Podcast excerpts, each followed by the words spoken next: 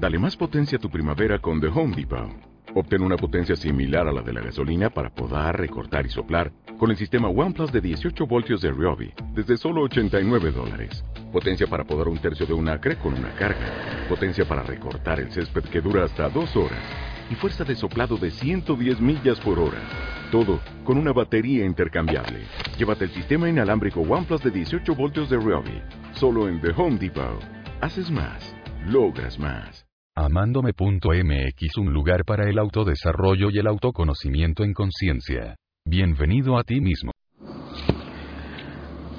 Hola a todos, yo soy Prem Tabana, como muchos de ustedes me conocen, soy Samuel Magaña del proyecto amándome.mx y hoy vamos a comenzar un ciclo de conferencias, de entrevistas con algunas de las personas que nos han hecho el favor de participar en nuestras pláticas en conciencia, que son los jueves a las 7 de la noche en la Ciudad de México.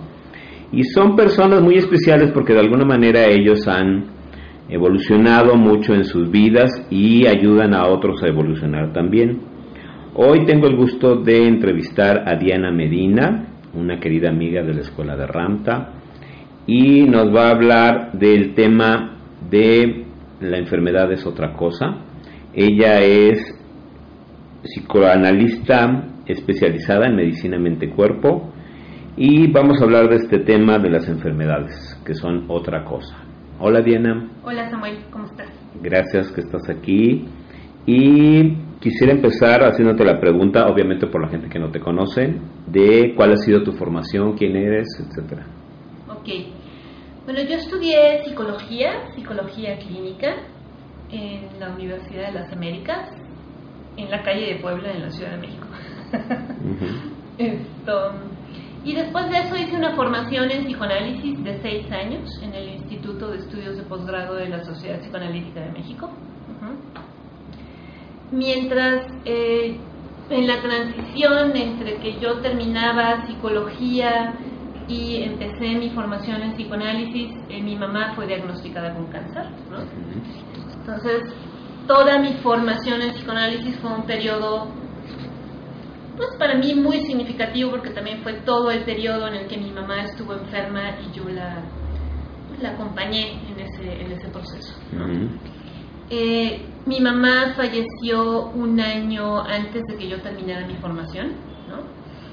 Y bueno, para cuando yo terminé mi formación en psicoanálisis, seis años, ¿no? seis años es un periodo importante, ¿no? Donde en tu vida pasan muchas cosas. Em, eh, decidí, eh, después de un cierto periodo de crisis, por supuesto, ¿no? Me empezó a llegar como información muy, muy eh, relacionada con el asunto de las enfermedades. ¿no? Porque hay algo que a mí me quedó muy claro, me quedó muy claro desde que estudiaba psicología, con el diagnóstico de mi mamá, con mi experiencia en el psicoanálisis, y es cómo eh, nuestra vida afectiva, nuestra vida interna está muy relacionada con los denominados procesos de enfermedad. Eh, sin embargo, eh, si bien esto es algo que el psicoanálisis tiene claro, pues, y maneja, el cómo, o sea, el cómo esto es un hecho en el cuerpo, eso no sabemos cómo. ¿no? O sea, no está tan estudiado. No, no está tan estudiado. O sea, sabemos que tiene que ver, hay, hay características muy claras de aquellas personas que tienen procesos eh, o enfermedades crónicas, ¿no? Pero eh, el cómo la, la psicología, el mundo interno del individuo afecta de manera concreta los procesos biológicos del cuerpo, eso no está, no está claro. Sabemos que hay una relación, pero no está claro cómo. ¿no? Y al final de cuentas, parte de mi experiencia ¿no? Eh, también me permitió darme cuenta, porque bueno, a partir del diagnóstico de cáncer de mi mamá, ¿no? yo también eventualmente presenté un fibroadenoma en uno de mis senos. ¿no?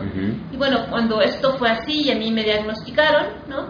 a mí en ese momento me quedó muy claro que esa, ese fibroadenoma tenía que ver con, con, la angustia que a mí me había generado el diagnóstico de cáncer de mi Entonces eso de alguna manera eh, me llevó, con el paso de los años, a buscar entender el vínculo entre eh, las emociones y las enfermedades. Entonces, eh, tiempo después de que terminé mi formación en psicoanálisis, llegó, llegó a mí el conocimiento de las cinco leyes biológicas del doctor Hammer, ¿no? que fue además eh, una introducción que hizo una amiga mía, también colega psicoanalista, ¿no? Esto, que ella le llegó porque un tío de ella, homeópata, por alguna razón que yo no entiendo, tenía contacto con el doctor Hammer, ¿no? Entonces nos platicó y bueno, a mí me, me interesó muchísimo, son de esas cosas que tú escuchas y te llaman, ¿no? Entonces yo a partir de ese día me puse a buscar información, ¿no? Y encontré que empezaban eh, a dar cursos aquí en la Ciudad de México, ¿no? Y pues, bueno, yo fui la primera en una de las primeras. Todavía ni abrían y ya estabas en la puerta. Ah, claro, sí, yo, estaba, yo fui el primer curso que se dio en la Ciudad de México, yo estaba ahí puestísima, Claro, claro. ¿no? Llegó en el momento exacto que tenía Así que es. Entonces, y bueno, ya después de esto, ¿no? Eh, bueno, seguido, por supuesto, con mi, mi estudio de las cinco leyes biológicas, ¿no? Pero bueno, también en algún momento tuve oportunidad de eh, ir a la Universidad de Harvard, ¿no? Ujú. Tienen, eh, para mi sorpresa, ¿no? Eh, adentro de la Facultad de Medicina de la Universidad de Harvard hay un departamento de Medicina Mente-Cuerpo, ¿no? Está dirigido por el doctor Benson. Y que esto, el doctor Benson tiene un taller de una semana, ¿no? dirigido a todos los profesionales del área de la salud, pero esto, ellos lo que hacen es investigación, ¿no? Y la investigación que están haciendo es, eh, eh, vamos, con todas las, las herramientas tecnológicas que pueden, de las que pueden disponer, ¿no? Ellos están eh, o han comprobado pues cuáles son los cambios a nivel ah, a nivel de procesos y a nivel estructural que suceden en el cerebro ¿sí?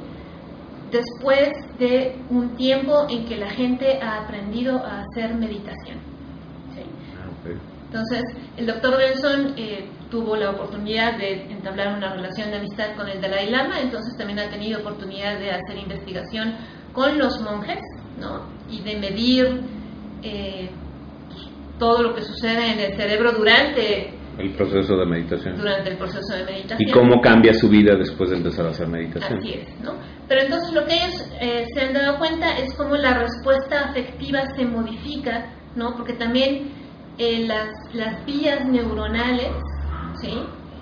Eh, después de un largo rato de realizar meditación, las vías neuronales se brincan el sistema límbico, que es el que se encarga de darle la connotación emocional a la percepción, Ujú. ¿no? Entonces las vías neuronales se brincan el sistema límbico y la información llega directo a la corteza, ¿no? A la corteza cerebral que es la que emite la respuesta, ¿no? Entonces eso es muy muy interesante porque bueno ellos también hablan de una de una fase de estrés y de una fase de relajación, ¿no? Y el doctor Benson promueve, por ejemplo, en la activación de lo que él denomina la respuesta de relajación, ¿sí? A través del uso de técnicas como la meditación, ¿no?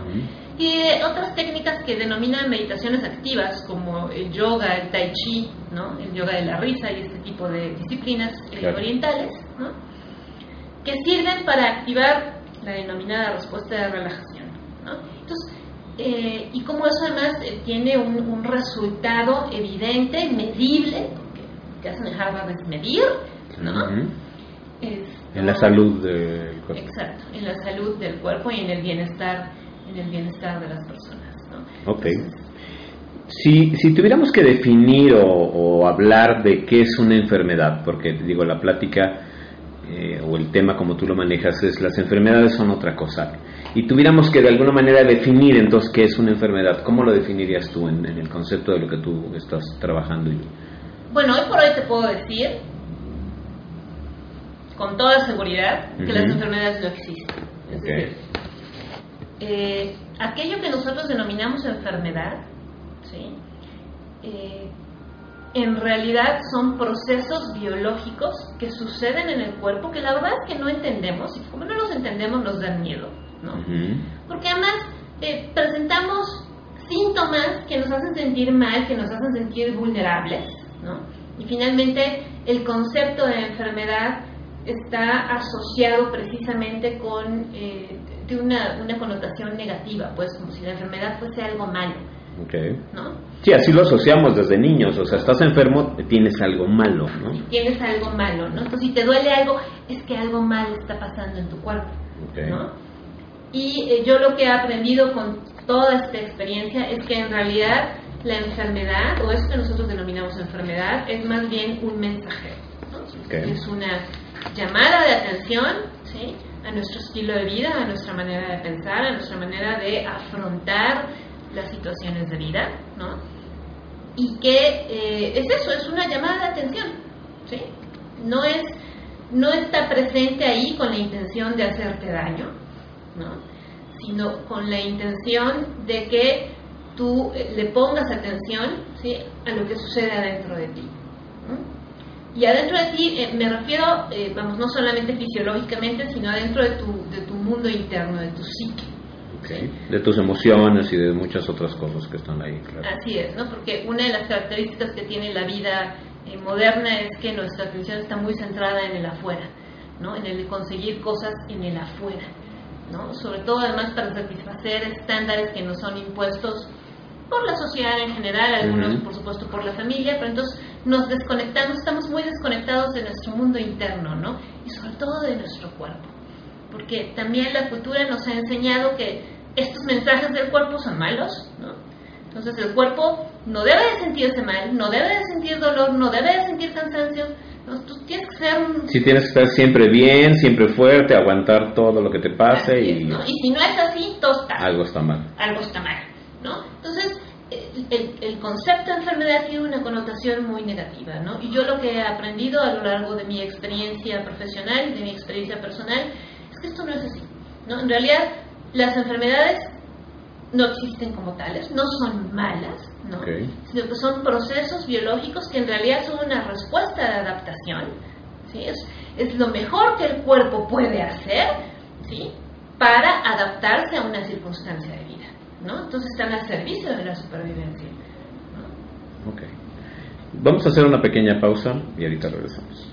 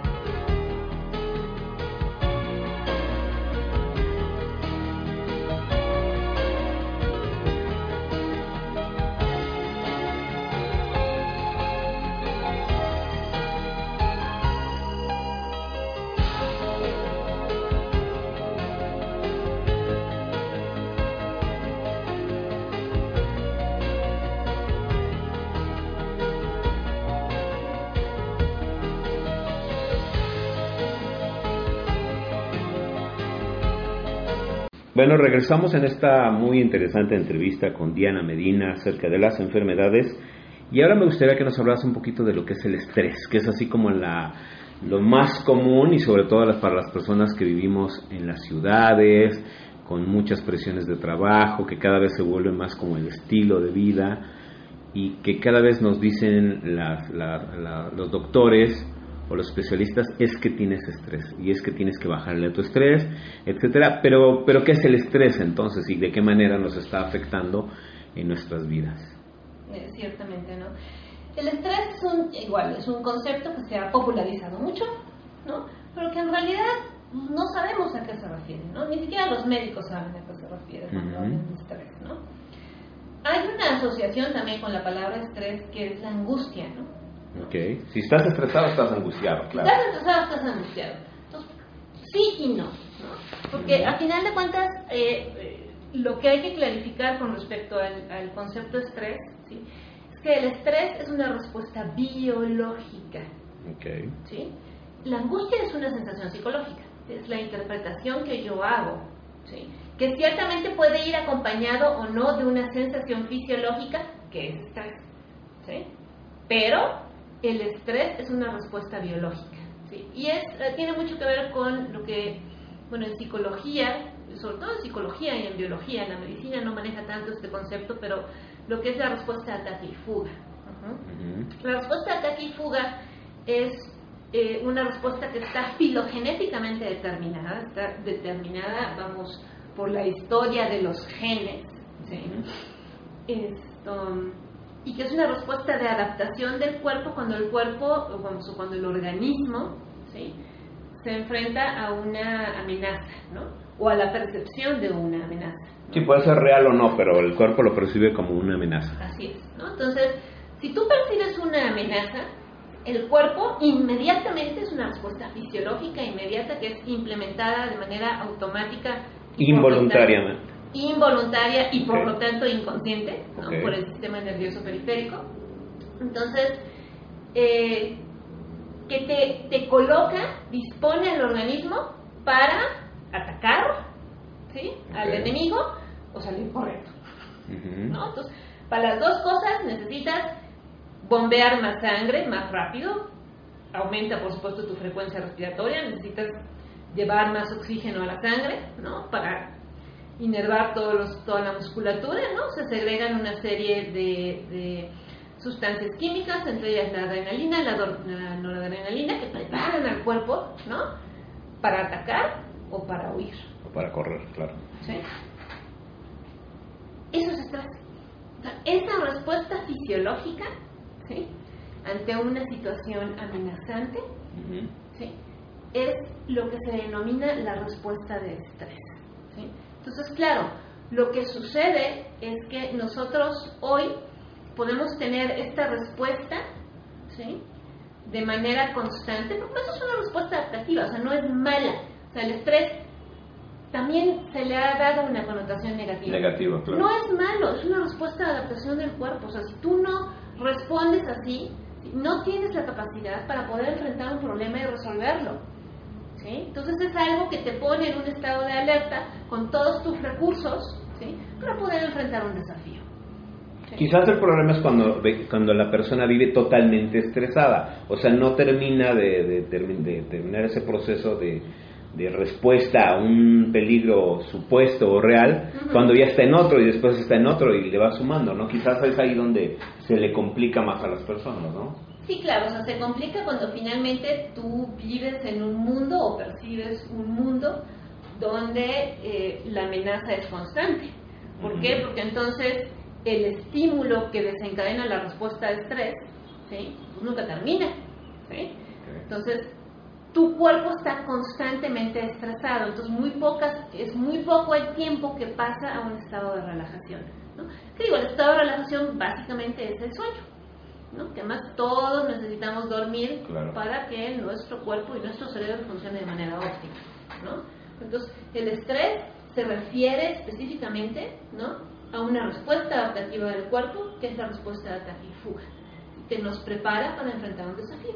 Y nos mala, ¿no? Claro, es, es eh, desgastante para el organismo y puede ser dañino para el organismo, ¿sí? Cuando eh, 90% de tu vida... Sí, estás estresado. Estás en esa respuesta. O, o inclusive es chistoso, ¿no? Porque luego en los negocios dices pues es que el estrés es lo más común, ¿no? O sea, ya lo ves también como algo que aunque se le da una connotación de, que es malo, es como ya normal también, ¿no? O sea, el que no esté estresado es porque no está haciendo nada, casi casi te dicen, ¿no? Ah, claro, entonces, claro, si no estás estresado, no estás haciendo nada, no eres productivo. no eres productivo, no estás haciendo. un huevón, ¿no? y todas estas connotaciones, ¿no? Que tiene el, estilo de vida moderno, ¿no? Y que además deja que los otros te juzguen, tú también solito. Solito te, te, juzgas. Te juzgas, ¿no? no te permites, no, es curioso como esta connotación que tú acabas de señalar, ¿no? No nos, no nos, no contribuye a que nos permitamos sentarnos a no hacer nada. Que además es muy rico. Que además es muy rico, ¿no? Pero no nos permitimos, no es como, llegas y, y ¿qué tengo que hacer, no? entonces tengo que hacer algo, entonces ese algo se convierte en meterte al, a la televisión o al, internet, a, Facebook, a lo que sea. Entonces, a final de cuentas, eso también contribuye a que tú mantengas un, cierto estado de atención, ¿no? Y no, no nos damos la oportunidad de relajarnos, ¿no? Porque no es socialmente aceptable, porque si no trabajas produces, no estás, no estás bien. Y más en el mundo empresarial privado hoy por hoy, o sea, ¿cómo? ¿No? ¿Estás cansado? ¿Que no aguantas? ¿Que no eres Superman? Ajá. ¿Por qué te tuviste que enfermar? Si aquí hay muchas cosas que hacer. claro, ¿no? Entonces, la gente además no se da chance de enfermarse porque además en, el trabajo es mal visto enfermarse. ¿No? imagínate una mamá que trabaja, por ejemplo, y que tiene atiende a los hijos y que atiende al marido y que tampoco se, tiene ese chance, ¿no? De enfermarse de vez en cuando. Así es, ¿no? Pero en realidad, eh, otra vez, esto que denominamos enfermedad es una llamada de atención a tu estilo de vida. O sea, oye, ya no aguantamos, ¿eh? O sea, tenemos que descansar. Entonces, ¿qué es esta otra parte muy importante, ¿no? El síntoma que nos hace sentir mal, que nos hace sentir débiles, vulnerables, sin energía, ¿sí? Tiene una función muy simple el dolor, ¿no? güey, necesitas descansar. Entonces, si no descansas voluntariamente... ¿Qué pasa de descansar a fuerzas? Entonces te voy a descansar a fuerzas. Entonces, ¿qué pasa? Te duele. ¿Te duele moverte? No me puedo mover porque me duele. Ah, pues sí. Entonces, el dolor no es un indicador de que algo malo está en el cuerpo. El dolor es, es la, la, la, la respuesta del cuerpo ¿sí? Para forzarte a descansar. Entonces, si te duele, no te mueves, ¿verdad? Entonces, ahí está. Entonces ahí está. ¿no? Entonces, claro, no, pero entonces, claro, como tenemos otra vez esta idea de que el dolor es algo, es enfermedad y es negativo, entonces nos preocupamos de que nos duela, ¿no? No, no, no, no, o sea, el dolor lo que te está diciendo es descansa, ¿no? Porque ya no podemos, o sea, Claro. ¿no? Date un break date un break, ¿no? O sea, el, el, el, problema de la respuesta biológica de estrés no es que esté presente, ¿no? Sino que se abusa de ella. Mm, ¿Por qué? Porque es una respuesta, es una sobreadaptación, ¿sí? Eh, a las eh, demandas de la vida moderna, ¿no? Sobre todo en las ciudades. En las ciudades. Sí, en general en todos lados, pero sobre todo en las ciudades. Sí, sí, sobre todo en las ciudades. Cuando, hablamos del tema de salud, yo siempre lo he concebido como que no es un tema aislado, tienes que involucrar las tres partes, ¿no? Que es cuerpo, mente y espíritu. En la parte del cuerpo, pues todo lo que es la alimentación, el ejercicio, etcétera, etcétera, inclusive algunas veces hasta factores genéticos. En la parte de la, de la, de la mente, que son las emociones, los pensamientos, etcétera y en la parte del espíritu es tu conexión realmente con tu, con tu ser superior o como cada quien le quiera llamar, con Dios. Y, este, y hay hasta cosas karmáticas puede haber por ahí, ¿no? Que, que son las que en conjunto, muchas veces de las, de las que nos enfermamos, tiene algo que ver un poquito con todo o con todo al, mismo tiempo. ¿Cómo, ¿Cómo, ves estos, estos tres aspectos de la salud? Bueno, yo creo que son, que son muy importantes, ¿no? Una de las, eh, lo que ha sucedido me parece a mí, ¿no? Que no, no favorece el que nosotros entendamos la salud, ¿no? Como un, un eh, como un estado de bienestar y de intercambio en todos estos aspectos, ¿no? Es precisamente eh, algo que yo describiría, o bueno, algunos autores han descrito como el error de Descartes, ¿no? En la ciencia médica hoy por hoy predomina la separación entre el cuerpo y la mente, ¿no? Como si fuesen dos cosas distintas, ¿no? Y al final de cuentas, lo que en el caso de las leyes biológicas del doctor Hammer, de los descubrimientos del doctor Hammer, nos permite entender es que las dos cosas van juntas con pegadas. ¿sí? O sea, no, no lo puedes separar. Separar, claro. Esto. Eh, claro, esta es mi particular comprensión claro, ¿no? e integración, porque bueno, mi formación es también desde el psicoanálisis. Y el psicoanálisis finalmente se ocupa de la vida interna del sujeto, ¿no? De la vida psíquica, de la vida mental, de la vida emocional, ¿no? Entonces, eh, pero es esta separación del positivismo, de la ciencia, ¿no? Que, viene de la idea de Descartes, eh, lo que nos ha desconectado, ¿no? De nuestro mundo interno, que era lo que te decía hace, hace poco, ¿no? También es cierto, ¿no? y esto eh, lo tengo que decir, forma parte de mi propia experiencia, ¿no? que la parte espiritual, por ejemplo, ¿no? compete a la psicología y no compete a la medicina. ¿Sí? Es decir, eh, por lo menos en mi experiencia personal, ¿no?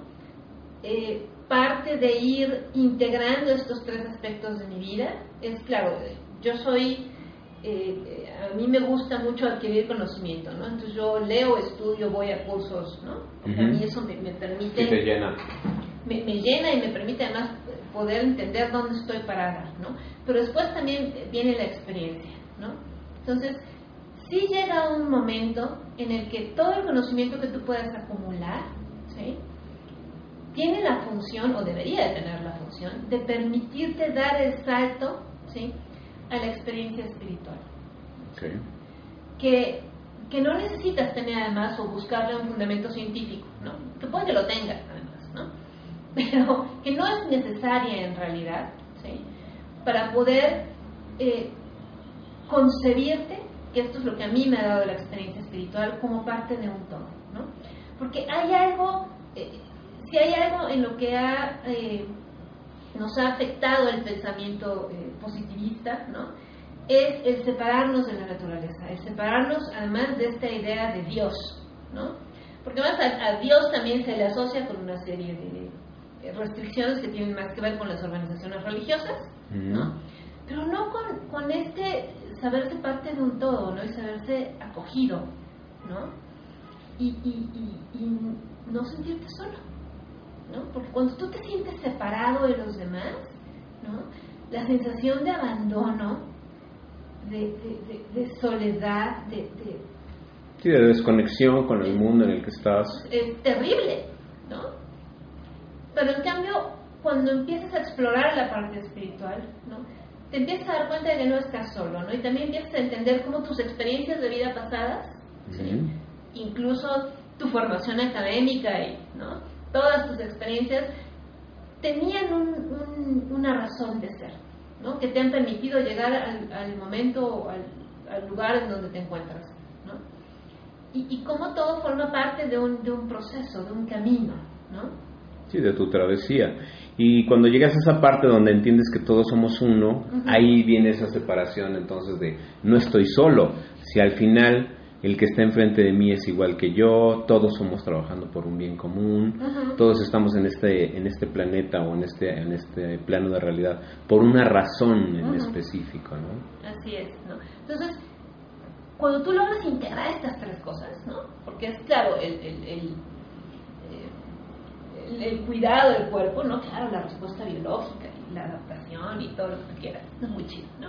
Después esto, conocerte a ti mismo, ¿no? Y entonces definirte a ti como persona, que para mí ha sido como este proceso de eh, el conocerme a mí misma, ¿no? El definirme a mí como persona, el definir mi identidad, qué es lo que a mí me distingue del resto de los seres humanos en este planeta, claro. ¿no? Pero una vez que he logrado construir eso y sentirme cómoda y a gusto con eso, ¿no? Entonces me puedo deshacer de ello y pasar a formar parte del todo. Del todo. ¿no? Pero creo para mí que ese es el proceso. Es decir, tú no puedes sentirte parte del todo sin haber primero definido tú quién eres. Exacto. ¿No?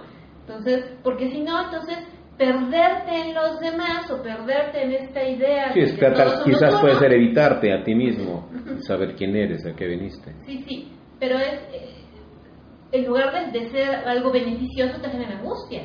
¿Se me explicó? Claro. Pero entonces es como primero construyes, creo que en, Oriente manejan una, una, una, filosofía así, ¿no? Primero construyes para después tirar. Pero cuando lo tiras es porque ya no necesitas la estructura, ¿no? Es porque ya te sabes parte del todo, ¿no? Y, y, y ya no te sientes sola, ¿no? Entonces como el camino que te va permitiendo, ¿no? Integrar la parte eh, ¿cómo se llama? La parte eh, física, la parte mental, emocional y la parte, espiritual. Esto es un proceso que debe, tendría que culminar óptimamente ¿no? en, un, en un desarrollo espiritual. Sí, que de hecho, por ejemplo, el concepto que estamos manejando nosotros aquí es el de amarse, ¿no? Por ejemplo, y, me, me, resuena mucho lo que estás diciendo, porque en el sentido de que si no te amas tú primero, en ese conocimiento, en ese saber quién eres, a qué veniste, me amo, no puedes amar a los demás, ¿no? Es imposible dar lo que no tienes.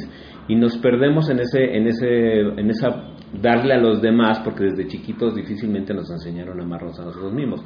Desde que tú naces y eres niño te dicen ama a tu abuelita, a tu tío, a tu hermano, al vecino, a todos, pero difícilmente te dicen amate tú, ¿no? Entonces hasta que te amas tú es que realmente te das cuenta de cómo puedes amar a los demás, pero ya en el hecho de que primero me amé yo, sé estar solo, sé estar conmigo mismo, entonces en ese sentido puedo amar a los demás, puedo tener una pareja que no sea una relación de codependencia, sino yo, yo estoy bien, eh, quiero una pareja por alguna razón, y este y entonces los dos estamos bien pero no importa si estamos juntos o separados realmente hay algo más atrás de, del amarse primero a uno mismo y amar a los demás ¿no? claro porque entonces en ese sentido como tú acabas de señalar tu bienestar no está en, en la relación o en el vínculo con la otra persona Así es. tu bienestar está en ti mismo no entonces una relación de pareja es el que dos personas separadas e individuales ¿sí? deciden compartir su bienestar ¿no? sus carencias, ¿no? sus carencias, no esperar que el otro tape lo que yo no tengo, ¿no? Que es la idea esta de, ay, este, la media naranja, ¿no? la parte que me falta. Sí, la parte del, amor romántico, ¿no? Entonces, que la verdad es que el amor romántico pues, suena muy lindo, pero es una postura muy infantil, muy inmadura, ¿no? Que ha generado, me parece a mí, muchos problemas a nivel social, ¿no? Esta idea de, ay, ¿no? La pareja que va a llegar y va... Y te va a resolver todo y te va a hacer feliz. Sí, ¿no? Entonces, no, eso no pasa. Yo, me acuerdo que leí un libro, que ahorita no me acuerdo cuál fue, donde hablaba de la medicina china, pero muy antigua, hace muchos años, donde a los doctores en la antigua China se les pagaba por estar sano, no por estar, no cuando estabas enfermo. O sea, tú al mes o cierto periodo de tiempo, tú le tenías que pagar al doctor mientras estuviera sano. Entonces, cuando por alguna razón tú te enfermabas, el doctor no recibía su dinero. Entonces, fíjate qué concepto tan distinto de cómo lo manejamos hoy en la actualidad, ¿no? Hoy vamos al doctor cuando estamos enfermos y le pagamos cuando estamos enfermos. Y de la otra forma era, le pagábamos mientras estuviéramos sanos, ¿no? Entonces, es parte del, del, rollo de la medicina eh, moderna el hecho de que la gente o las medicinas no curan, medicina que, que sana no es buena, no, no, no, es negocio, ¿no? Y la gente sigue constantemente enferma, ¿no? En este concepto que estamos hoy, hoy abriendo un poquito la conciencia para saber por qué nos enfermamos y cómo solucionamos esas enfermedades. Entonces, si tú te compras la idea eh, de alguna manera de la medicina o del doctor que te dice que esta medicina te la vas a tomar, tener que tomar toda tu vida, eso ya te genera, como hablábamos de hace rato, del, propio estrés, de tienes esta enfermedad que también desafortunadamente está asociada con muerte, ¿no? Entonces tengo una enfermedad que es crónico-degenerativa, así les llaman, ¿no? Tengo una enfermedad que me va a matar y voy a tener que tomar medicina toda mi vida. ¿Cómo, cómo ves todo este asunto? Bueno, lo que pasa es que esta postura eh, de la medicina moderna, ¿no? Que, bueno, la medicina moderna en realidad está en el contexto sociocultural judeocristiano, ¿sí? Que también es muy importante, ¿sí? Esto, donde tú eres víctima, ¿sí? Y eh, tú no tienes el poder, ¿no? Porque entonces cuando te dicen, estás enfermo, tienes diabetes, ¿no? Que es una de las más comunes hoy, y entonces para poder controlar la diabetes vas a tener que tomar medicamentos toda tu vida. Toda tu vida. No se cura, solo se controla. Sí, eso es lo que te dicen. No se cura, solo se controla. Entonces te están quitando poder. ¿Me explico? Te están quitando a ti la posibilidad de generar un cambio, ¿no? Pero eso tiene que ver con un, contexto sociocultural religioso, ¿sí? Que viene de la Edad Media, evidentemente, de la caída del Imperio Romano, del establecimiento de la Edad Media, ¿no? Donde esto, tú eres víctima ¿no? Esto, eh, donde el poder no está en ti, el poder está afuera, ¿sí? En las organizaciones religiosas o en este Dios que nos habían vendido, ¿sí? Esto, y donde, bueno, antes, en este, en este contexto, ¿no? Las enfermedades eh, en la Edad Media eran producto de una posesión demoníaca. ¿sí, se lo atribuían a eso, a brujería y a muchas otras cosas. Exacto, ¿no? Entonces, ¿qué pasa? Que otra vez, ¿no? Es algo, entre comillas, externo que te afecta y que además necesitas de la intervención bastante drástica, ¿no? De eh, alguna gente, ¿no? para hacer un exorcismo o alguna cosa por el estilo, y entonces quitarte el demonio de afuera, ¿no? Entonces, esta es la concepción, ¿no? Y forma parte de la historia de la medicina, ¿no? Después más adelante, ya en el siglo XVIII, XIX, cuando se descubre, cuando viene el microscopio, se descubre la existencia de microorganismos, se le atribuye otra vez a los microorganismos, ¿no? Eh, la, presencia de las enfermedades, ¿no? O de aquellos síntomas que nosotros denominamos enfermedad, ¿no? Pero nuevamente se le sigue atribuyendo a un factor ajeno y externo, ¿sí? Que es como eh, un agente que viene y te ataca y te hace daño y entonces tú eres víctima, ¿no?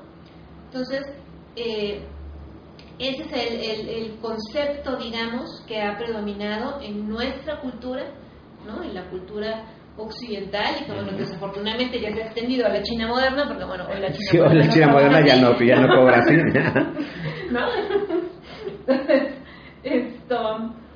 Eh, y eh, eh, sin embargo, hoy, ¿no? Hoy, en, los principios del, del, siglo XXI, ¿no? Estamos en la postura, ¿no? Con, los descubrimientos del doctor Hammer, donde nos podemos dar cuenta que esta concepción es errónea. Nosotros no somos víctimas, nosotros somos participantes de las cosas que nos suceden. ¿no? Y eso lo que pasa es que nos regresa el poder también para poder generar un cambio. ¿no? Y eh, claro, el problema es que nos regresa también la responsabilidad y no todos están dispuestos a asumir esa parte de responsabilidad, ¿no? Porque bajar al médico del pedestal, ¿no? deja que el médico se quiera bajar del pedestal. Sí, ese, es otro. es otro problema, Pero que tu paciente, tu persona, bajes al médico del pedestal, ¿sí? Y que tú asumas la responsabilidad de lo que te sucede y que no esperes como niño chiquito que el médico te resuelva, que el médico te dé algo para que se te quite en lugar de que tú hagas Sí, que sea su responsabilidad. Sí, es, es un cambio muy fuerte. Entonces, ese es el cambio, ¿no? Y la mayor resistencia no es el, narcisismo médico, del, cual también podemos hablar mucho, ¿no? No, la mayor resistencia es el que la gente no esté dispuesta a asumir su responsabilidad, ¿no? Claro, lo que te está pasando es tu responsabilidad. Es tu responsabilidad, tú qué hiciste, ¿no? Y tú que puedes, por sobre todas las eh, ahí quizá la incapacidad, ¿no? Está en no poder ver que si que eso mismo te permite a ti tener el poder de generar un cambio, ¿no? Y que ya no depende del médico, ya no depende del medicamento, ¿no? o de una persona ajena a ti, ¿sí? Entonces, es, es, muy rico, pero claro, asumir la responsabilidad y dejar de ser víctima, pues no es algo muy sencillo, ¿no? A nosotros estamos educados, la cultura nos educa para echarle la culpa a los demás, ¿no? Entonces, yo asumí mi responsabilidad, ah, cuesta trabajo. Cuesta trabajo. Pero al final de cuentas ese es el cambio que se viene, porque si queremos, si queremos tener una sociedad donde vivamos en armonía y donde haya bienestar para todos, tenemos que asumir la responsabilidad, ¿no? porque no podemos acusar a quien sea, ¿no? porque digo, es muy fácil acusar Sí, a cualquier otra persona. ¿no? Que no es que no tengan responsabilidad, pero, ¿sí? O sea, la responsabilidad no es 100% de ellos, ¿no? es, nuestra, ¿sí? Claro. Entonces, y es la única manera en que podemos generar una sociedad donde haya bienestar para todos. ¿no? Cada uno de nosotros empecemos por asumir la responsabilidad de las cosas que nos suceden a nosotros en nuestra vida. ¿sí? Y eso implica también las denominadas enfermedades. Vamos a hacer una pequeña pausa y ahorita regresamos. Amándome.mx. Te invitamos todos los jueves a nuestras pláticas sin costo con duración de una hora, donde tocamos diferentes temas para la elevación de la conciencia individual y grupal. Toda la información está en nuestro sitio de internet amándome.mx. Te esperamos. Bueno, regresamos en esta interesante plática con Diana Medina acerca de las enfermedades de la medicina moderna y de qué manera vamos a estamos creando procesos de conciencia empezando con nosotros y tratar de transmitirlos a los demás para ese cambio que es necesario. Yo me acuerdo de Michael Moore, que ha grabado varios documentales muy importantes en Estados Unidos, muy famosos, y que él creó uno que se llama Psycho, que hablaba específicamente de la medicina en Estados Unidos, cómo se manejan los costos, este, lo insensible que se ha vuelto de alguna manera la medicina y hacía un comparativo contra otros países, ¿no? contra Francia, contra Canadá, contra Cuba, inclusive, cómo la medicina se maneja tan distinto en cada país, los costos que se manejan, etcétera. Y pensando, y lo, menciono porque pienso en México, ¿no? En México todos sabemos y se ha encargado el gobierno inclusive de, difundirlo que el sistema de salud está tronado, no tiene, no va a aguantar, ¿no? Y entonces quizás están, quizás no lo sabemos, aún no lo han dicho así, aunque todo parece indicarlo, que quizás vamos a una privatización de los sistemas de salud en México, ¿no? Inclusive ahorita tenemos lo que es el Seguro Social, el ISTE, este, otros sistemas de salud, este que es gratis, este, cuando no tienes esos dos, este, no me acuerdo, hay otro, hay otro de, salud, pero estamos, está tronado, no aguanta, ¿no? Entonces, ¿cómo ves tú el, el, el sistema de salud? Hacia dónde, o sea, ese paradigma de cómo nos curamos ahorita en teoría o pensamos que nos curamos y cómo ves hacia un futuro, cómo, cómo debe de ser ese, ese sistema ideal que podemos empezar a planear y empezar a, diseñar.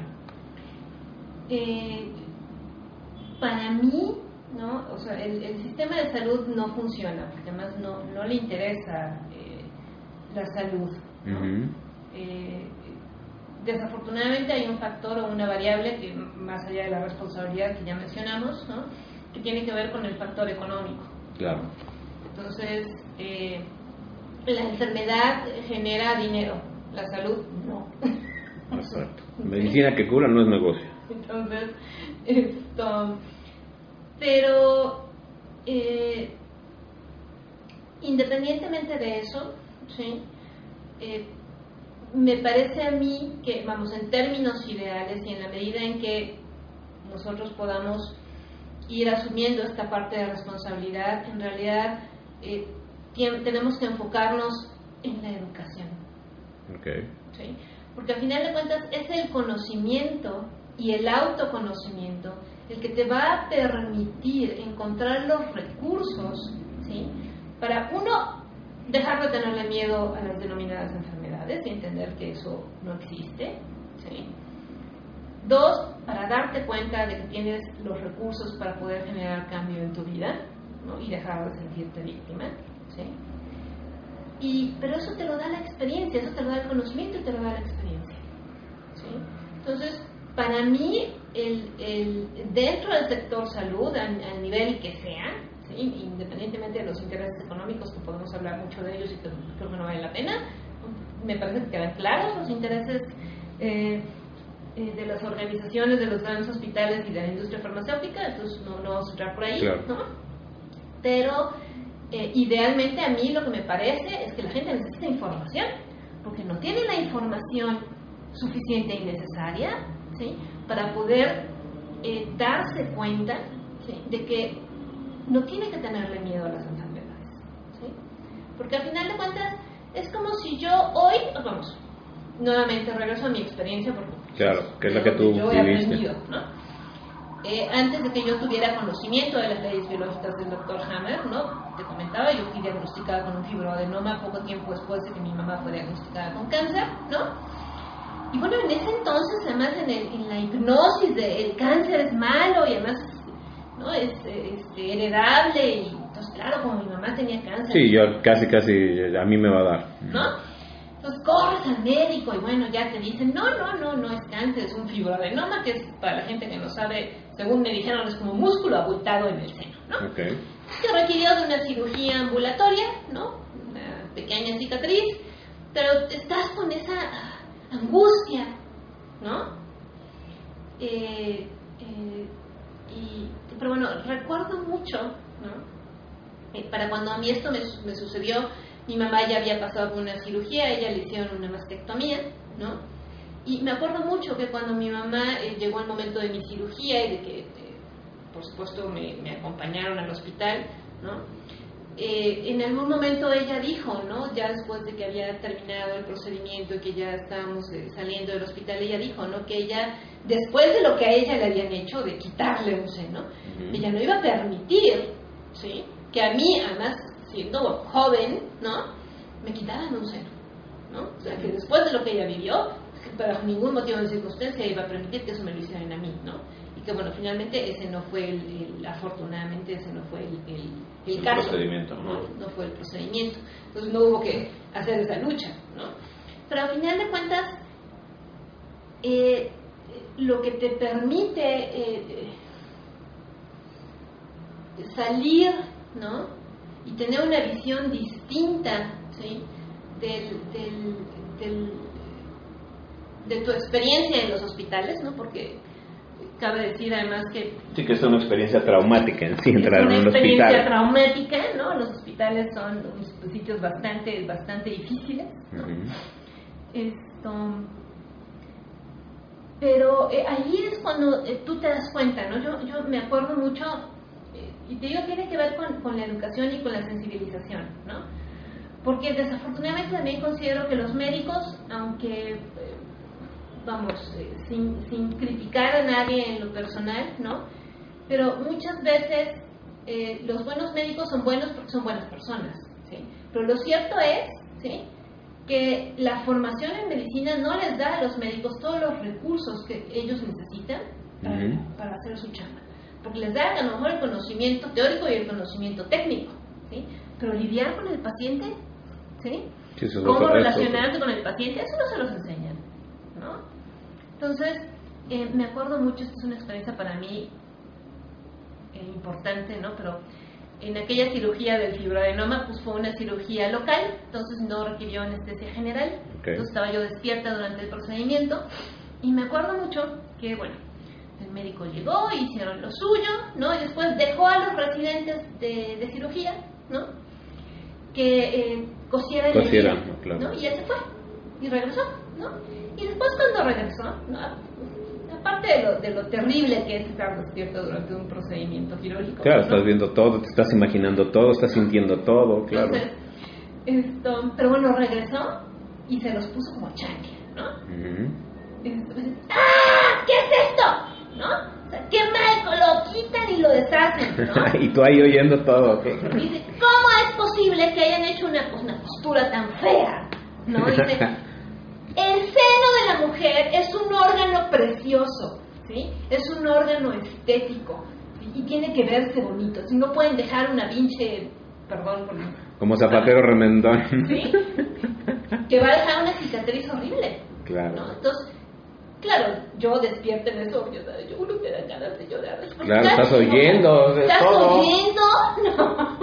Y ya te imaginas que te dejaron así como zapato, ¿no? O sea, claro, ¿no? Entonces, eh, bueno, es horrible, ¿no? Pero bueno, ahí te das cuenta. Digo, que no, no, están sensibilizados. No están sensibilizados, o sea, no puedes O ya se volvieron insensibles. Pero además que, que, o sea, que lleguen, ¿no? Digo, claro, le agradezco mucho a este cirujano, ¿no? Esto, pero que bueno, eso te habla, uno, de la experiencia, de la capacidad de aprendizaje del cirujano, ¿no? Pero que finalmente tiene, tiene que llegar el cirujano en jefe para decirte, oye, no puedes hacer eso, ¿no? Que a ti no se te ocurra, que no tengas esa consideración, ¿no? Y que más, yo me acuerdo que había una residente que era muy chaparrita y entonces no estaba del lado donde, o sea, a mí me operaron en el seno derecho y ella estaba de mi lado izquierdo, entonces no veía, entonces estaba como parada en un banquito y yo sentía que se recargaba en mí, ¿no? Entonces me clavaba su, su codo en la costilla y la verdad, pues me dolía. Claro. Estaba así pues, recargada para ver del otro lado porque... ¿no? ¿Por qué no se pasaba del otro lado? Entonces, claro, yo sin ver, ¿no? Entonces, todas las sensaciones de lo que uno eh, recoge, porque cuando es una cirugía eh, de este estilo, pues te ponen como un, una mampara ahí para que no veas, ¿no? Entonces, yo decía, ¿no? Oiga, es que me lastima, o sea, alguien se está recargando, o sea, no soy mesa, ¿no? Entonces te das cuenta, ¿no? De que, vamos, no, no, no es que sean malas personas, o sea, los médicos también son seres humanos, claro, también, tienen sus propias eh, problemas, problemas ideas, Pero la formación académica que ellos reciben, no los capacita, Para lidiar con las relaciones humanas, Que te implica el ejercicio de la medicina, Entonces, eso va haciendo que los desafíos de la misma carrera pues vayan, eh, vamos, también los médicos vayan generando sus estrategias, ¿no? que a veces los llevan a separarse. Eh, del, vínculo afectivo con el paciente. Y eso termina siendo una limitación. O sea, si tú no sabes manejar, termina siendo una limitación. ¿no? Entonces yo creo que el sector salud tiene que brindarle educación y capacitación a los médicos, a, los, o sea, a todos los trabajadores del área de la salud, médicos, enfermeras, técnicos, personal administrativo, ¿sí? y por supuesto también a los pacientes. ¿no? Porque no hay manera de crear responsabilidad y conciencia si la gente no tiene información y sobre todo si no tenemos en cuenta la experiencia y la vida de la persona que tenemos enfrente de nosotros, sea médico o sea paciente. Entonces, yo creo que al sector salud le hace falta eso, educación, capacitación, información, ¿no? que no se limita a, las leyes, al conocimiento de las leyes biológicas del doctor Hammer, no punto y aparte. Es relación humana. Relación humana. ¿Sí? Que es además lo que la, psicología y ciertamente el psicoanálisis han defendido durante mucho, mucho tiempo. Okay. Sí, y como decimos, la parte más importante con la que nos tenemos que quedar es la responsabilidad es nuestra, la enfermedad la generamos nosotros y la solución está en nosotros. Realmente el apoyarnos en, algún médico o inclusive en algunas medicinas o en algunos procedimientos ya es como la parte secundaria después de que yo trabajé conmigo, ¿no? ¿Por qué me enfermé? Por qué estoy teniendo esta situación, o entender los procesos que tú nos decías, ¿no? Que estás en fase de recuperación, el síntoma te está queriendo decir algo, descansa, cambia tu estilo de vida, cambia tu alimentación, etcétera, pero siempre la respuesta está en nosotros, ¿no? Así es, ¿no? Y que es el, la salud finalmente tiene que ver con un, con un, un proceso de introspección, ¿no? De echarte un clavado dentro de ti mismo a ver qué pasa, ¿no? Y además también en ese proceso poder decidir si buscas ayuda o si vas al médico o no. ¿Sí me explico?